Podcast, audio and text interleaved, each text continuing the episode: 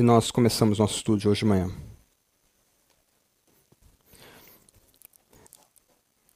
Senhor nosso Deus, muito obrigado pelo dia que tu nos concede para prestarmos culto, o dia que rememora a ressurreição de teu único filho.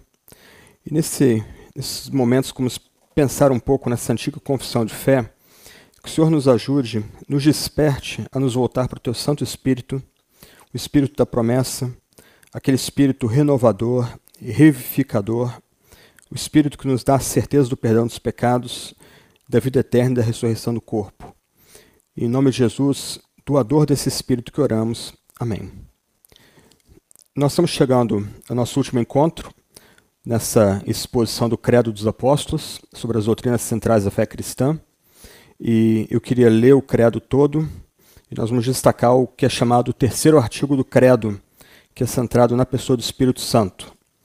A tradução que eu tenho usado aqui diz assim: Creio em Deus, o Pai Todo-Poderoso, Criador do céu e da terra, e em Jesus Cristo, seu único Filho, nosso Senhor, que foi concebido pelo poder do Espírito Santo, nasceu da Virgem Maria, padeceu sob Pôncio Pilatos, foi crucificado, morto e sepultado, desceu à mansão dos mortos, ressuscitou ao terceiro dia, subiu aos céus, está sentado à direita de Deus Pai Todo-Poderoso, de onde há de vir a julgar os vivos e os mortos. Creio no Espírito Santo, a Santa Igreja Católica, a comunhão dos santos, a remissão dos pecados, a ressurreição da carne e a vida eterna. Amém. Nós vamos destacar aqui o último artigo. O último artigo diz o seguinte: creio no Espírito Santo, a, Santa Igreja Católica, a comunhão dos santos, a remissão dos pecados, a ressurreição da carne e a vida eterna. Amém. Tradicionalmente, esse último artigo diz: creio no Espírito Santo, na Santa Igreja, na comunhão dos santos, na remissão dos pecados, o que dá a impressão de que o fiel é chamado a crer não só em Deus, como Pai, Filho e Espírito, mas crer também nas obras dele. João Calvino, na sua edição de 1541 das Institutas, talvez aí a melhor das suas das edições que ele preparou desse livro clássico, ele vai dizer que é inapropriado dizer que o crente crê na Santa Igreja, na remissão dos pecados, na ressurreição da carne, etc. O ponto de Calvino aqui é que o, o crente crê em Deus como um ser em três pessoas, um ser que se revela em três pessoas. Então nós somos chamados a crer nesse Deus e nós, ao por crermos nesse Deus, que é três pessoas, nós entendemos que cada pessoa acaba fazendo certas obras, ou certas obras competem às pessoas da deidade. Então a ideia de Calvino aqui é que a gente crê na pessoa e não nas obras que a pessoa faz. O que Calvino destaca para a gente é que nós somos chamados a crer em Deus, a confessar cada pessoa da deidade, sabendo que cada pessoa da deidade na história ela faz as obras que, ah, por assim dizer, são de acordo comum entre as pessoas para que essa pessoa singular venha fazer. Então, quando nós entramos no terceiro artigo do Credo, nós somos levados a, ou somos é, chamados a crer no Espírito Santo, como Deus junto com o Pai e com o Filho, e entender que esse Deus, que é o Espírito Santo, ele também faz obras próprias.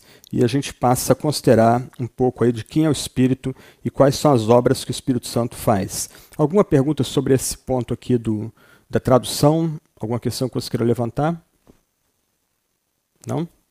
Ok.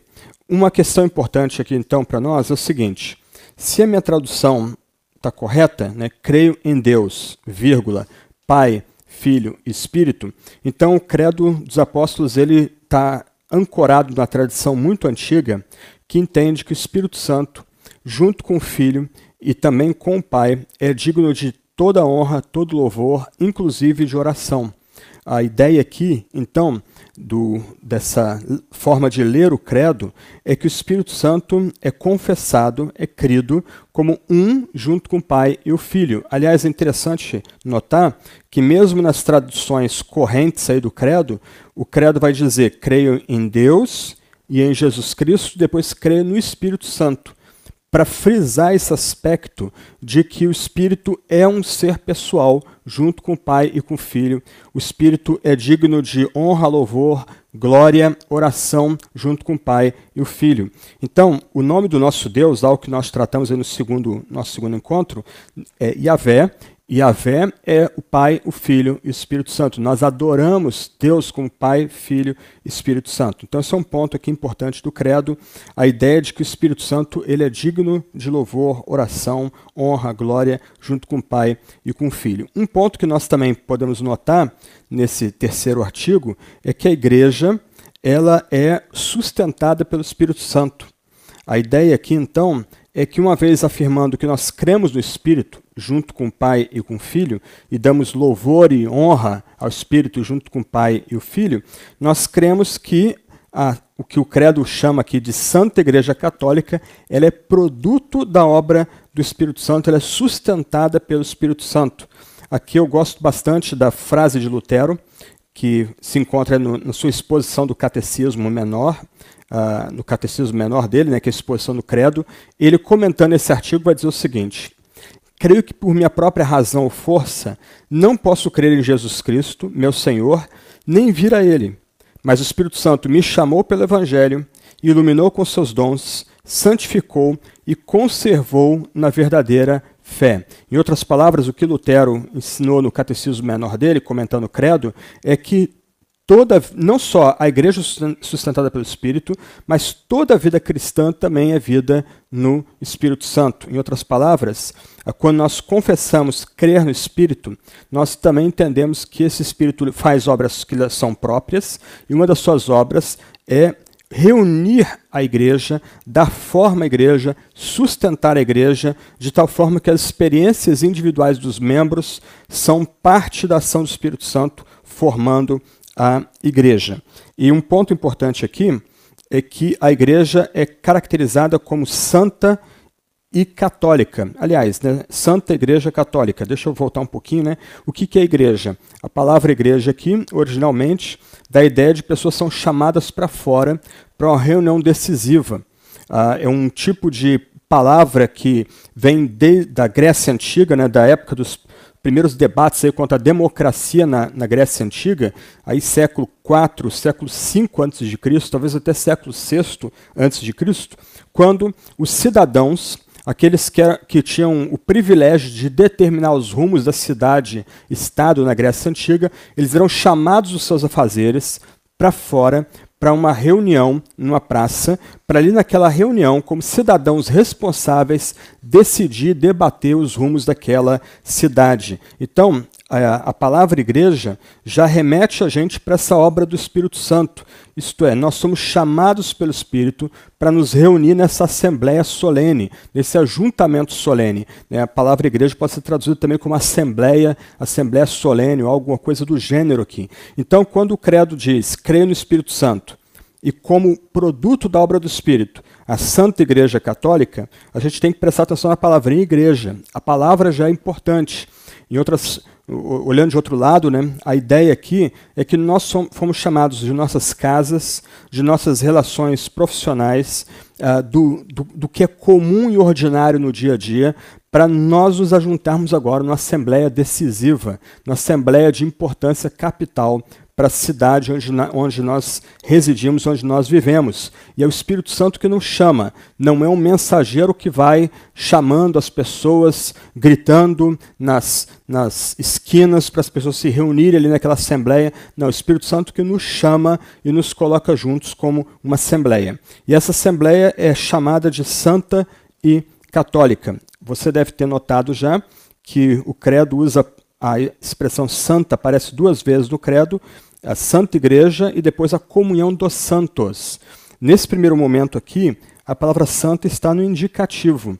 Isto é, essa assembleia solene, que é reunida por obra do Espírito Santo, que é ajuntada por obra do Espírito Santo, essa assembleia solene, ela é caracterizada, ela é declarada como santa. Deus já atribui santidade a essa assembleia. Então, nós não estamos falando aqui de uma assembleia meramente política, uh, meramente reunida para debater a última manchete do jornal, a última nota que foi publicada a respeito da conjuntura social, política, econômica, etc. E tal. Não, essa assembleia, que é reunida por obra do Espírito Santo, ela é chamada, ela, é, ela é, é, é se coloca junta para receber, para ser atribuída a ela a santidade. E a santidade aqui como obra própria também do Espírito Santo. Então o Espírito Santo une homens e mulheres de toda raça, tribo, língua e nação numa assembleia solene e o Espírito Santo atribui santidade a essa assembleia. Em outras palavras, essa assembleia que se reúne na presença de Deus por meio do Espírito Santo já é uma assembleia que é santa. Ainda que mais adiante a gente tenha que entender que, ao mesmo tempo que nos é atribuída a santidade, nós somos declarados homens e mulheres completamente santos por causa da obra do Espírito Santo. Do outro, do outro lado, essa assembleia ela é comandada a avançar, a procurar a santidade. Então, essa igreja, que é uma, uma assembleia reunida por obra do Espírito Santo, também recebe santidade, é conferida santidade a essa assembleia, não pelas suas obras próprias, mas pelo próprio Espírito Santo.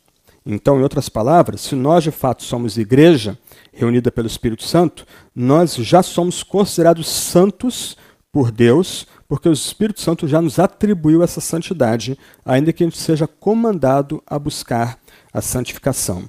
E aí tem mais uma palavrinha, que geralmente é uma palavra um pouco mais controversa, principalmente para aqueles que vêm do ambiente muito anticatólico. A, o, a igreja é caracterizada como santa e como católica. Ah, aqueles mais anticatólicos geralmente associam a palavra católica à igreja romana, o que não é o caso. Okay? O, um, uma diferença entre nós e a igreja ah, católica romana é porque ela é romana, isto é, ela tem o seu centro de decisão numa cidade chamada Roma, lá no Vaticano, na Itália. Então, as as decisões da igreja emanam do vigário de Cristo na terra, que é o Papa. Isso é uma diferença da igreja romana para a igreja protestante, que entende que Deus fala por meio da Sagrada Escritura. E a Sagrada Escritura, a voz de Deus, é a palavra autoritativa de Deus para todos nós aqui. Então, a nossa diferença para a igreja romana não é baseada no uso da palavrinha católica. O que o credo lembra aqui é que a igreja que é produto do Espírito Santo, que é obra do Espírito Santo, ela tem que ser católica. Alguns, algumas traduções do credo vão dizer que ela é universal. Eu não sei se ajuda mais do que atrapalha na atual conjuntura, né? É dizer que a igreja é universal. Mas qual é o ponto aqui? A, a ideia é que a igreja verdadeira, ela é composta de homens e mulheres, como diz Apocalipse, de toda raça, tribo, língua e nação. E a igreja verdadeira se espalha em todo canto da terra. É, essa semana, no nosso grupo de bate-papo na igreja, a gente estava conversando um pouco sobre seita. Né? O, que, que, o que caracteriza uma seita? Uma seita ela é caracterizada por um exclusivismo. A seita se acha o único grupo correto. Olha, durante dois mil anos a igreja não entendeu certo ponto e agora, finalmente, o nosso líder e esse é outro ponto da seita, né? A palavra do líder, a interpretação do líder é mais importante do que a interpretação de todo o corpo é, de cristãos da Sagrada Escritura. Então, o líder ele escreve um documento, um texto, descobre um livro é, escondido e esse livro ele é mais importante, ele ganha um, um status maior do que a Sagrada Escritura, do que a, a palavra de Deus. Então, a nosso líder finalmente descobriu algo que durante dois mil anos a igreja nunca ensinou. E esse grupo agora se, se entende que é o único correto, todos os demais grupos estão errados, ninguém nunca entendeu a verdade como nós entendemos. É, esse tipo de postura é sectária. Esse tipo de postura não procede do Espírito Santo.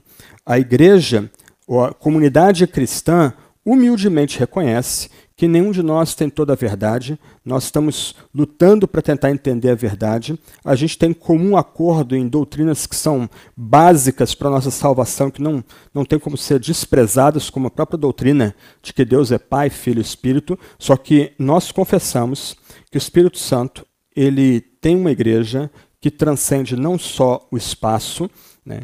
a igreja é, Deus está preservando essa igreja desde o primeiro século, desde o Pentecoste até o presente momento, mas essa igreja é composta de homens e mulheres de todas as idades em todo o canto da terra.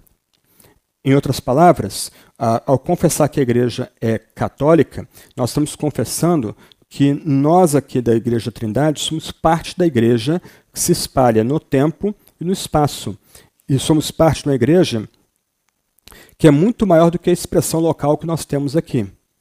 Essa igreja está presente na África, na Ásia, na América do Norte, na Europa é, Ocidental, na Europa Oriental. Essa igreja se espalha por todo o canto da terra e permanece viva por obra do Espírito desde o Pentecoste. Isso significa dizer que a igreja é santa e católica. É uma assembleia que foi chamada a se reunir pelo Espírito Santo.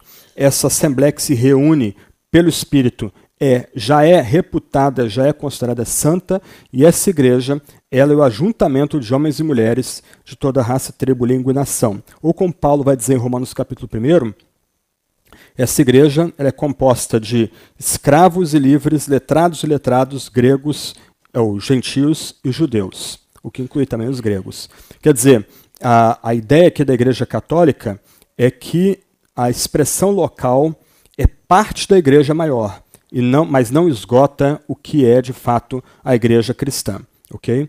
Perguntas nesse ponto aqui?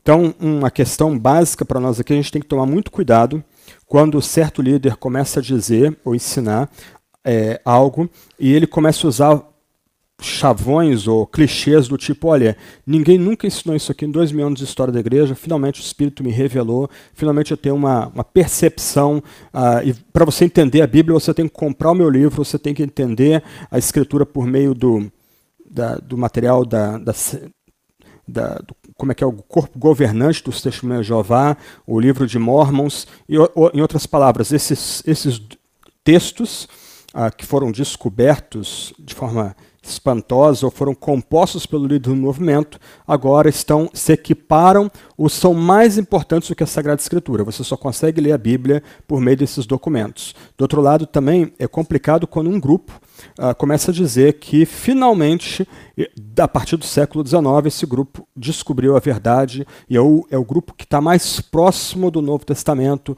nenhum grupo que precedeu ele é, chegou a essa verdade e só há salvação por ingresso nesse grupo.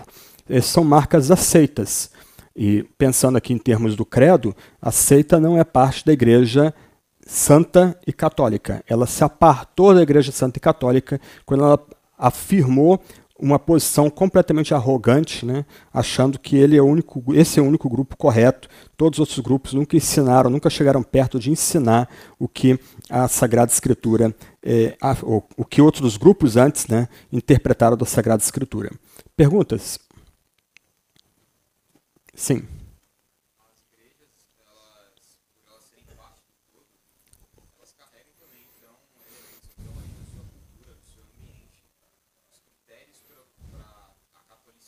Uhum. Uhum. Exatamente. Que são dados no credo, que é o, para usar a imagem de C.S. Lewis, né, seria o cristianismo puro e simples. Aquele é o, a, a, sala de estar, onde você entra, você vê os móveis principais da casa, e depois você vai abrir as outras portas para entrar nas outras, em outros quartos, né? as outras denominações particulares. Mas uma marca da seita é uma ruptura com os, as doutrinas centrais do credo. Por exemplo, quando uh, o credo fala de Deus o Filho, uh, seitas vão romper com a ideia de que o Filho é Deus de Deus, luz de luz, ele é um com o Pai. E, e, nesse caso específico, eles comprometem a doutrina central da salvação. Outras seitas vão, vão comprometer outros pontos do credo. Então é curioso notar que as seitas são exclusivistas de um lado, elas vão pretender ter descoberto uma certa verdade esotérica que ninguém nunca descobriu em dois mil anos de história da igreja, mas fatalmente elas acabam caindo em heresias muito antigas, como os próprios testemunhos de Jeová. A negação deles de que o Filho é Deus de Deus, luz de luz, não é nada novo, não começou no século XIX. É uma mera repetição da doutrina de Ário no século IV, famoso líder da igreja em Alexandria, que começou a ensinar que Jesus não era Deus, Jesus seria a primeira criatura. O mesmo se aplica a outros grupos, Testemunha Jeová, Mormons, etc. e tal. Em cada ponto, né, um outro, outra questão importante das seitas é que a salvação nunca é somente pela graça. O fiel tem que cumprir alguns pré-requisitos para ser salvo. Geralmente, cumprir alguns ditames da seita, a, a, a, adotar algumas regras dessas seitas. Se ele não fizer isso, não tem salvação. Então, a ideia de somente graça, somente fé não existe para a seita. A fé tem que ser acrescida de outro ponto. Né? Então, em vários, vários é, tópicos importantes, as seitas rompem com um edifício que é comum, inclusive a protestantes e católicos e ortodoxos. Ela acaba rompendo com essas questões aí que são básicas para os três principais ramos da cristandade. Sim, Antônio. Uhum. Uhum. Uhum. Uhum. Uhum. Sim, sim. Uhum. Aham. Sim, aham. Aham. Então, isso é um problema sério dentro da tradição católica, porque assim, até a década de 60 do século passado, o Concílio Vaticano II, nós éramos considerados heréticos. Aí no Concílio Vaticano II, os protestantes passaram a ser chamados de irmãos separados. Né?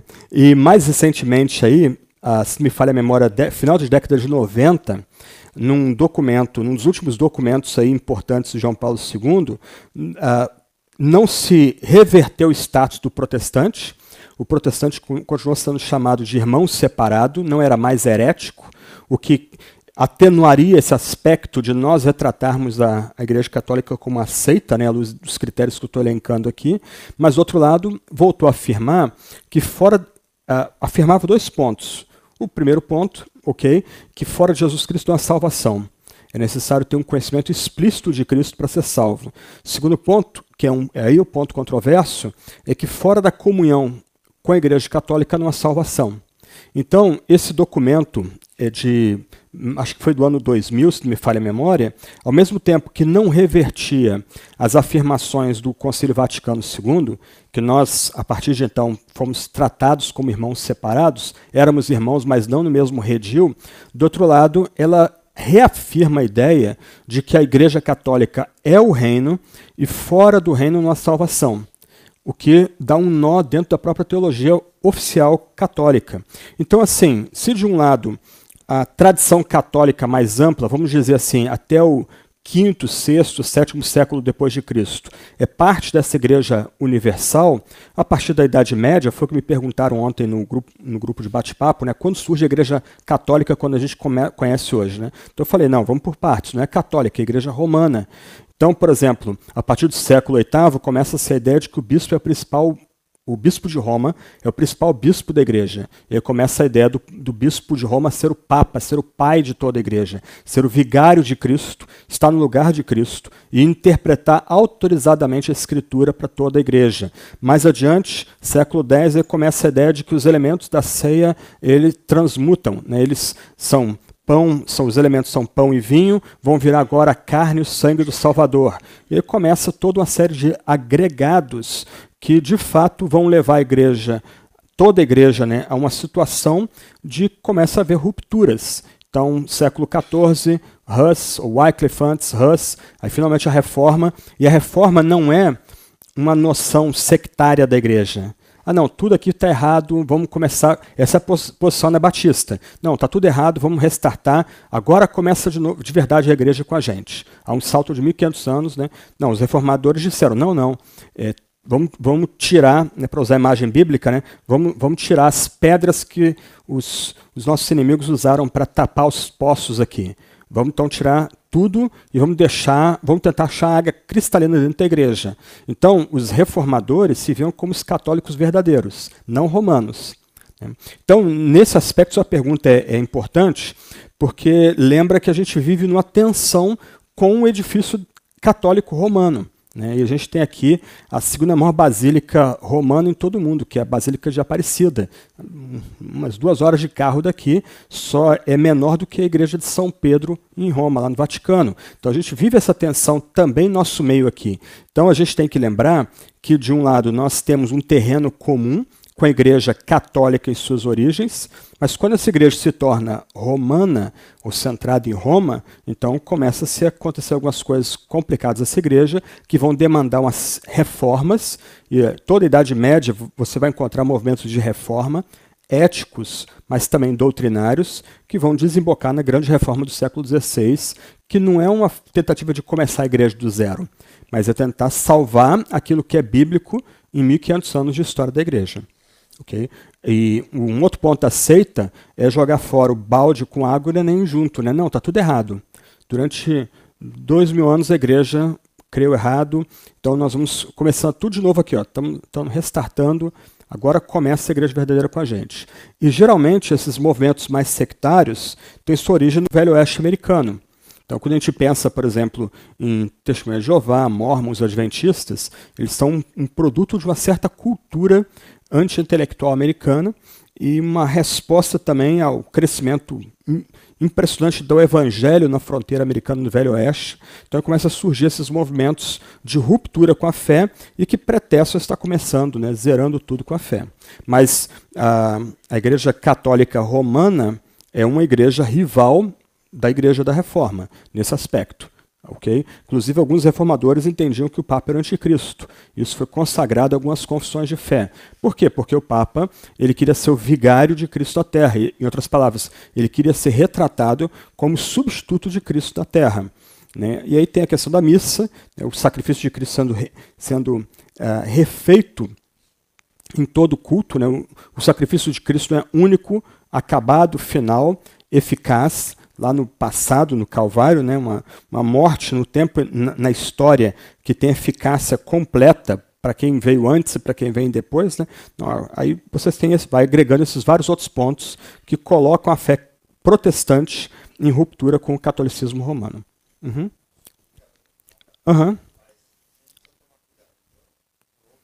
Uhum. Sim. Sim. Sim. Sim.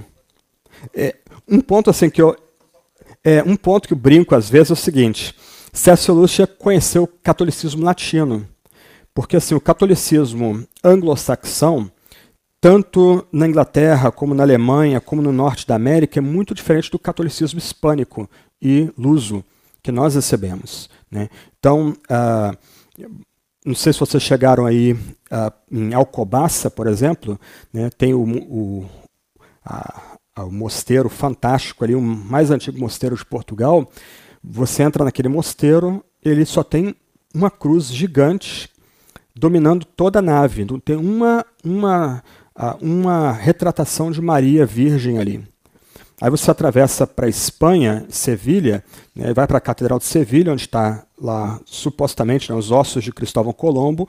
Que você tem ali a Virgem Maria em destaque gigantesco ali. Né? Ah, isso lembra. Ah, aí, aí, isso a igreja de Portugal que eu estou citando é do século XIV, mas depois Maria vai se tornar um personagem dominante da piedade portuguesa, como é uma personagem dominante da nossa piedade ah, católica né, aqui no Brasil. Basta ver, por exemplo, o Alto da Compadecida, a, a parte final, é né, muito engraçado o filme, dá boas gargalhadas, mas a parte final é uma, uma aula de catolicismo popular brasileiro a pessoa do filho é confundida com do pai, não há a pessoa do Espírito Santo, ela não é retratada a única vez, e Maria ela é intercessora. E Maria ela é mais importante do que Jesus barra Deus no drama que vai acontecer ali, se aqueles que morreram podem ser salvos, devem ser salvos ou não. E no final todo mundo é salvo. Né? A Maria dá um jeitinho, até mesmo o, o malvado da história acaba sendo redimido. Né? Ele volta à vida para tentar consertar o que ele fez antes de errado. Mas há uma grande diferença é, entre o catolicismo como C.S. Lewis retrata em Cristianismo Puro e Simples e o catolicismo como nós vivenciamos no Brasil e no resto da América Latina.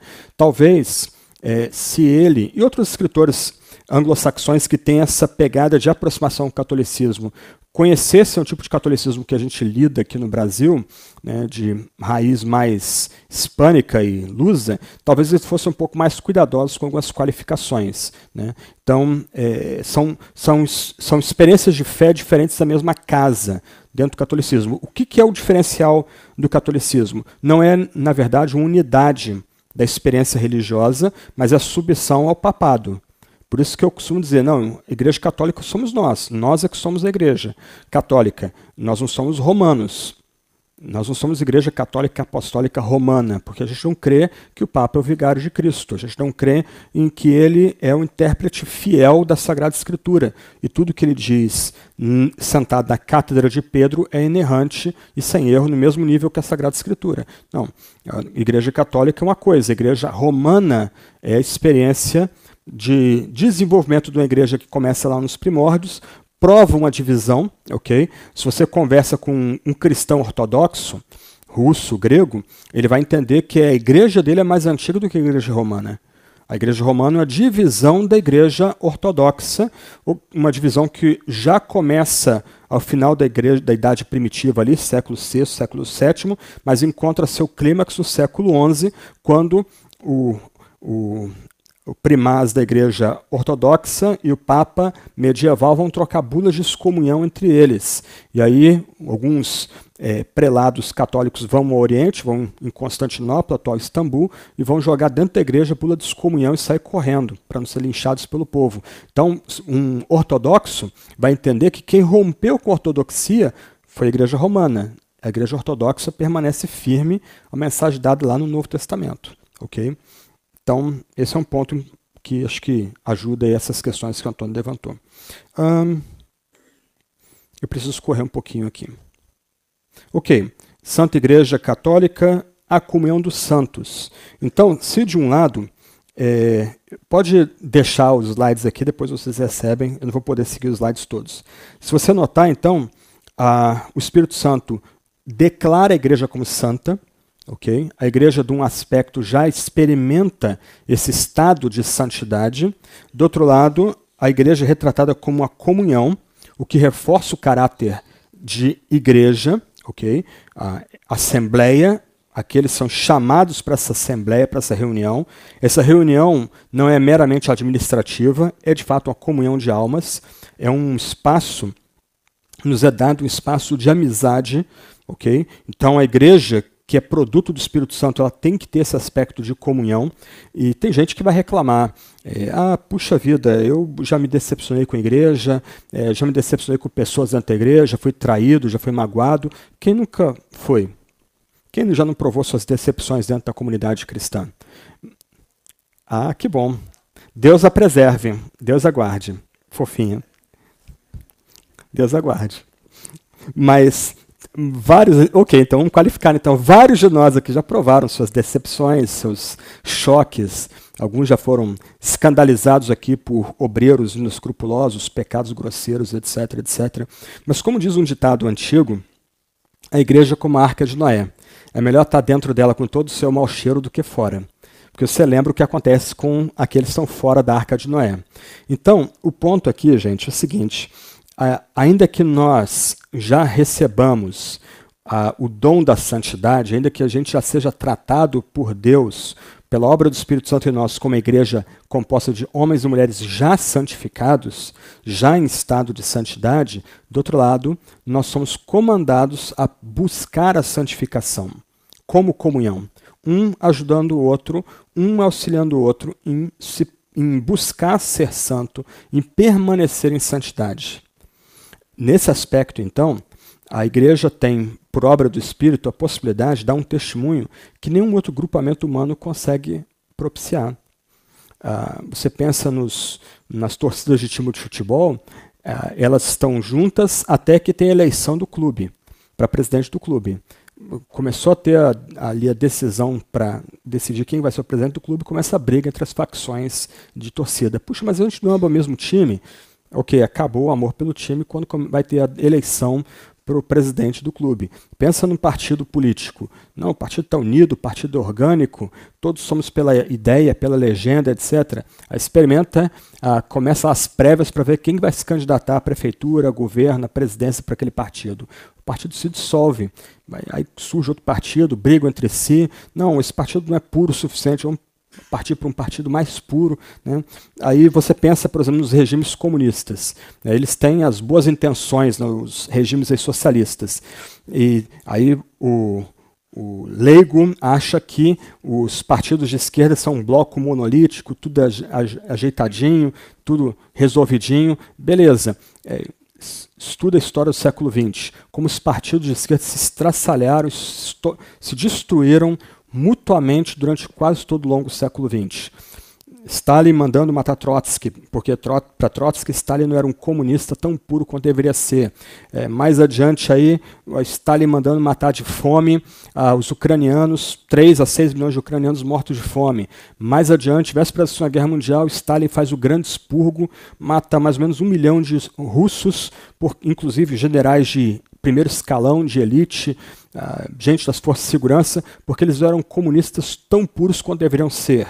E por aí vai. A Hungria queria reformar o socialismo. A União Soviética esmaga a Hungria. Os tchecos querem reformar o socialismo, querem um socialismo de rosto humano. Aí vão os soviéticos, vão esmagam a Primavera de Praga em, em 68. Ah, o Vietnã conseguiu unificar o seu país, expulsou os malditos Yankees, etc. Ok, no, em 81 vem a China, poft, toma o Vietnã, o Vietnã se torna a província da China.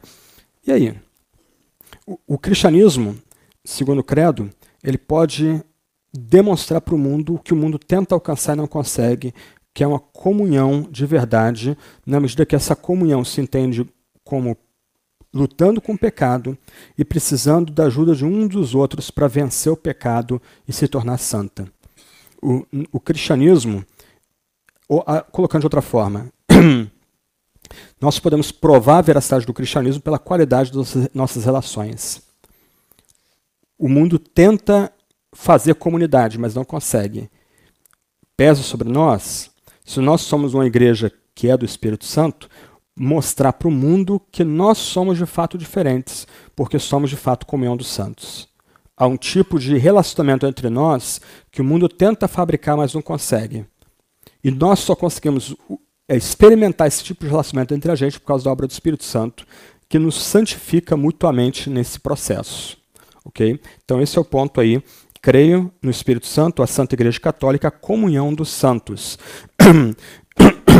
Alguns autores mais antigos, e eu, talvez eu tenha que acrescentar isso no meu livro, sobre o credo, eles entendiam que a comunhão aqui tinha a ver com os dois sacramentos. E aí, ainda que o credo não trate diretamente deles, isso é curioso, tem lá sua razão de ser.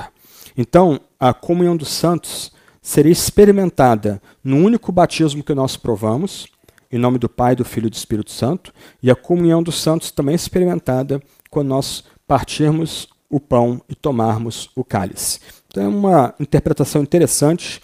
Eu tenho que pensar um pouquinho mais e talvez acrescentar algum parágrafo ao que eu já escrevi sobre o credo dos apóstolos. O credo continua dizendo da remissão dos pecados, da ressurreição da carne e da vida eterna. E se você notar, esses três elementos são tratados como parte da obra do Espírito Santo. ok? Então faz sentido a argumentação de Calvino que a gente não crê na remissão dos pecados, a gente crê no Espírito Santo, que concede para nós a remissão dos pecados, a ressurreição da carne e a vida eterna. Três pontos aqui importantes, então. A remissão dos pecados, isto é, o, se nós estamos no âmbito da obra do Espírito Santo, se nós estamos vivendo nessa, nessa esfera do Espírito Santo, então nós provamos aqui e agora o perdão dos pecados. Em outras palavras, o crente, né, segundo o, o padrão do credo, é aquele que de fato pode colocar a cabeça no travesseiro no final do dia, em paz e dormir em paz. Ele sabe que enquanto ele dorme, Deus está trabalhando por ele, e ele sabe que ele dorme com todos os seus pecados perdoados, por obra do Espírito Santo. A, a ideia da remissão dos pecados aqui é que todos os pecados foram perdoados, foram apagados por obra do Espírito Santo. Então, é, nota que isso também marca uma distinção entre a fé cristã, católica de verdade, e as seitas. Nas seitas, você nunca alcança o pleno perdão dos pecados, mesmo no catolicismo. Por que a ideia da missa constante? Porque você precisa aplacar sua consciência constantemente na igreja, na numa certa associação, numa certa instituição. Quando os reformadores começaram a ensinar então sobre predestinação e eleição, essa, essa noção de que você precisa todo domingo voltar a uma certa instituição para se sentir perdoado foi rachada. Porque os reformadores, ao relembrar o que a Bíblia ensina sobre eleição e predestinação, queriam destacar que a salvação é só pela graça, mediada pela palavra sagrada, não por uma instituição humana. A instituição foi colocada em risco, foi colocada em xeque. A gente não depende da instituição para ser perdoado. Mas para a seita, você precisa estar ligado à denominação, ou ao grupo, ou à associação, para experimentar perdão. Se você se destaca do grupo, você é, não tem mais o perdão de pecados enquanto você está longe do grupo. Mas o credo vai ensinar para a gente, biblicamente, que ao estarmos no âmbito do Espírito, na esfera do Espírito, nós já temos a completa remissão dos pecados. Todos os nossos pecados foram perdoados. Todos eles. A gente pede perdão, não é porque o nosso perdão faz o amor de Deus retornar para a gente. Deus continua amando a gente como Ele ama desde o princípio, em Cristo, mesmo quando a gente peca, mesmo quando a gente é, cai em pecados até mesmo grosseiros, se nós somos cristãos de fato. Ah, nós pedimos perdão porque nós queremos experimentar esse, essa alegria que procede do Espírito de que nós tivemos nosso pecado remido, completamente remido. O credo não diz que essa remissão de pecados é parcial. Não, a remissão de pecados é total. A paz da alma é concedida de forma total para aquele que crê, e não aos pedaços, ou não dependente, ou ela não é dependente da instituição, ela não é dependente do oficiante, que é outro, outra, outra questão é, é, determinante na estrutura católica. Né? Quem ministra o, per, o perdão dos pecados é o clérigo. Não, quem nos dá a certeza do perdão dos pecados não é o obreiro, é a própria palavra de Deus, que ensina que quem crê em Cristo tem um fiel advogado e todos os seus pecados lhe são perdoados. Todos eles são cobertos pelo sacrifício remidor de Cristo. Aí o credo continua falando da ressurreição da carne e da vida eterna. Os dois aspectos são colocados juntos aqui. O que o credo quer lembrar é que o nosso estado vindouro, que também é obra do Espírito Santo, não é só um estado, né? Muitos de nós não, não refletem sobre o estado vindouro porque foram nutridos com a visão chata dos céus, como um mero estado. Um estado de paz, um estado de alegria, e no máximo, no máximo, um lugar com muito gelo seco. É, todos nós viramos anjos voando, tocando arpinha e com a memória apagada, deletada, né? sem nenhuma memória do que aconteceu previamente. Mas quem quer ir para um lugar desse? Aliás, onde na Bíblia tais imagens são ensinadas a respeito sobre o céu? Na Bíblia, a, o céu é um estado de vida eterna, e aqui a expressão é misteriosa, porque a ideia aqui é que vai ser uma vida que não é mais marcada pela, pelo tempo. ok? Meu professor de teologia ele tentava ilustrar o tempo como uma linha e a vida eterna como um ponto porque é difícil falar de um, um, tempo que a gente não, não viveu ainda e que não, não é mais marcado pela, pelo cronos, pela, pelas marcações do relógio, pelas voltas do, uh, da Terra ao redor do Sol. Uh, o fato é que uh, o credo une dois pontos. De um lado, esse novo estado vai ser um estado de eternidade, vida plena na eternidade, vida abundante da eternidade. Nós vamos ter alegria perene, contentamento completo. Nós vamos ter todos os nossos mais profundos anseios completamente satisfeitos nessa vida que é eterna, nessa vida que é abundante. Só que esse uh, estado de vida eterna, de alegria perene, é um lugar também onde nós habitaremos com corpos ressurretos. Então, essa vida eterna esse estado de vida eterna é marcado também pela restauração do nosso corpo. E aí o credo se une todo bem bonitinho. Nós começamos confessando: creio em Deus, o Pai Todo-Poderoso, Criador dos céus e da terra, e terminamos afirmando: creio no Espírito Santo, na ressurreição da carne, na vida eterna. A ideia aqui é que quando Cristo voltar em glória, e o credo também lembra que ele está à destra de Deus o Pai, de onde há de vir para julgar vivos e mortos. Ele não só vai nos dar vida eterna, essa vida completamente abundante, uma alegria é, infindável. Até difícil usar expressões aqui nossas, né? Mas nessa vida eterna nós teremos corpos transformados. nós vamos nos reconhecer. Nós vamos poder brindar a celebração da vitória de Deus em Cristo sobre o mal na, na criação. Nós vamos poder de alguma forma, nos alimentar nesses novos céus nova terra. Porque essas são imagens que Jesus usa para retratar o que vai ser esse novo lugar, não só estado, mas um novo lugar onde nós habitaremos. Em outras palavras, a criação vai ser renovada. Ela não vai ser destruída, porque Deus, em nenhum lugar da Bíblia, é destruidor. A criação vai ser renovada pelo fogo. E o que nós teremos agora, ou onde onde nós estaremos, é um novo céu e nova terra, nós habitaremos esse novo céu e nova terra para a glória de Deus. Então, em outras palavras, nesse lugar de vida eterna, ele vai ser um lugar de ressurreição do corpo. Nós vamos poder mostrar nossas cicatrizes em prol da mensagem cristã.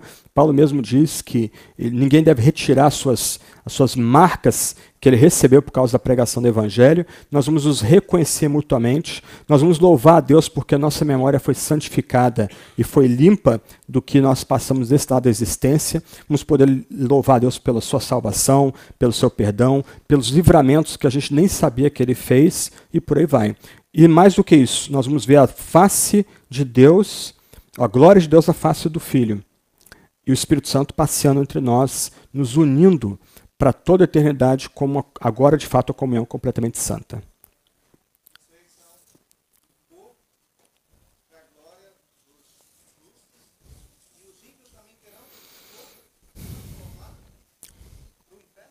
Parece que eles vão ser ressurretos mas o Novo Testamento não fala da qualidade da ressurreição deles, só diz que eles vão ser ressurretos para o julgamento.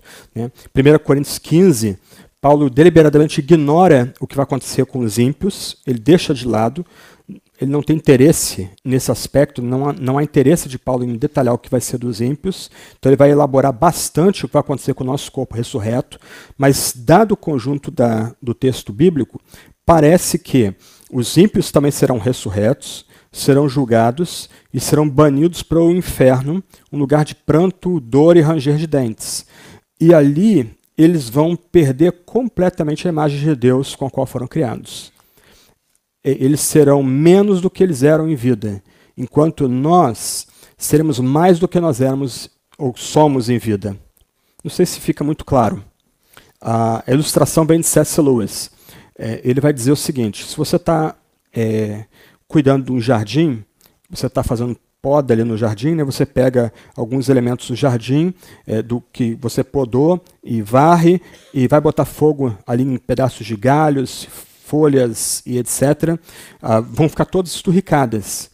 Você vai olhar depois de um tempo para elas, você vai lembrar ainda de alguma medida do que elas foram, mas elas não são mais o que elas eram.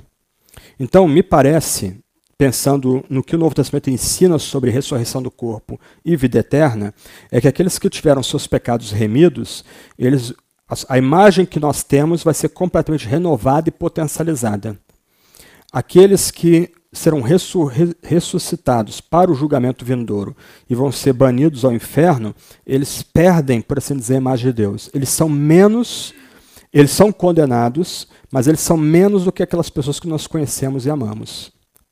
Então, quando perguntam para a gente assim, ah, como é que você vai adorar a Deus no céu, sabendo que um pai ou uma mãe seu está no inferno? Primeiro, nossa memória vai ser lavada pelo sangue de Cristo. Então, nós vamos ver todo o propósito, é descortinado para a gente todo o propósito da história. Segundo, aqueles que estão ali são agora nossos verdadeiros pais e mães, filhos e filhas. Estão nesse estado e nesse lugar de bem-aventurança.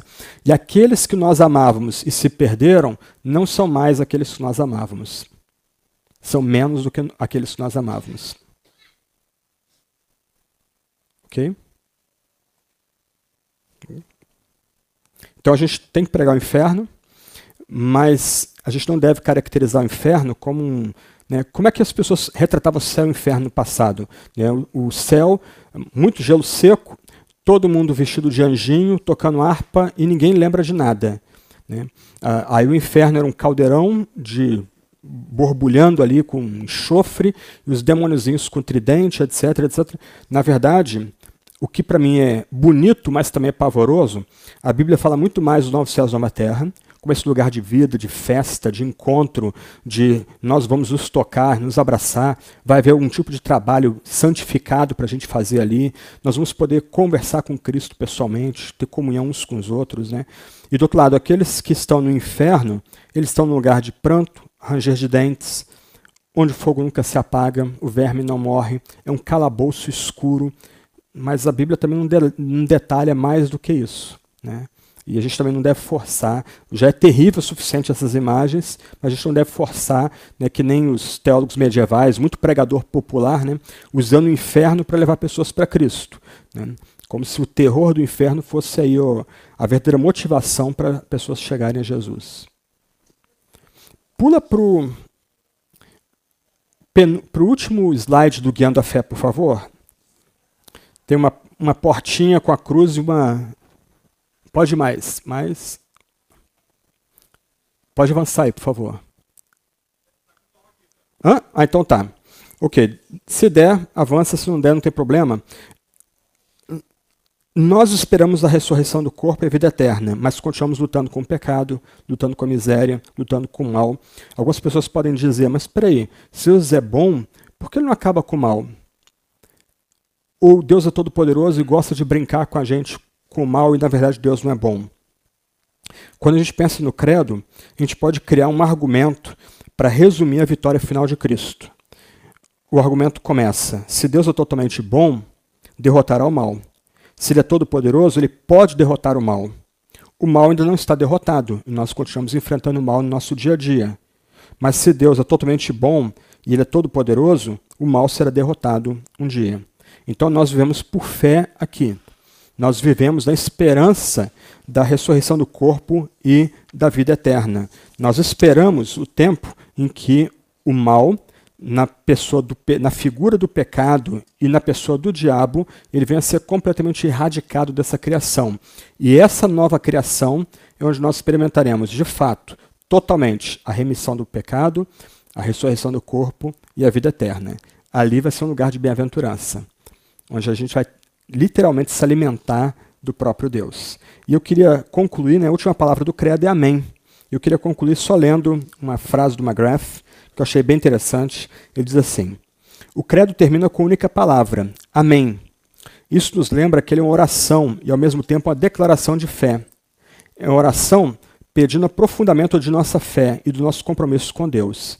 Dizer amém ao credo é orar para que o poder e a presença de Deus toque a nossa vida aprofunde, aprofunde nosso amor por Ele e aumente nossa compreensão do seu Evangelho. É, que a gente possa recitar esse amém com convicção e que a gente possa ficar firme nessas doutrinas é, mais básicas, nessas doutrinas centrais da fé cristã. Que a gente possa, por meio da meditação nelas, escalar a outros ensinos até mais aprofundados mas que tem nesse, nesse pequeno documento, credo, o seu fundamento seguro, que todo crente deve confessar com alegria. Ok? Vamos orar e a gente encerra aqui essa, essa pequena exposição do credo dos apóstolos aí. Senhor, nós imploramos, ajuda-nos a não só entender aquilo que nos toca, aquilo que nos é revelado na tua escritura sagrada, mas a confessar com alegria, com coragem e com companheirismo junto com outros irmãos e irmãs. Assim te pedimos. Amém.